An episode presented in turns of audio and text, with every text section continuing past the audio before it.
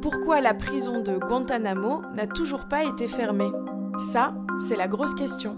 Quand la guerre a été déclarée par les Américains contre les terroristes, contre euh, à l'époque Ben Laden, puis ensuite Al-Qaïda, quand ils arrêtaient les terroristes, ils ne les ramenaient pas sur le territoire américain parce qu'ils ne pouvaient pas à ce moment-là faire tout ce qu'ils ont fait.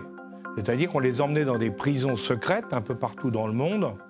puis ensuite d'ailleurs à Guantanamo, où les, gens étaient torturés, euh, étaient, étaient, traités dans des conditions épouvantables, hein, qui rappellent, pour, en tout cas pour nous Français, les conditions dans lesquelles les nazis traitaient les résistants en France, et ce n'est pas une comparaison entre les terroristes et les résistants, mais sur le plan du traitement des êtres humains, hein, euh, on savait qu'il y avait de ce côté-là, les Américains donc ont profité de Guantanamo.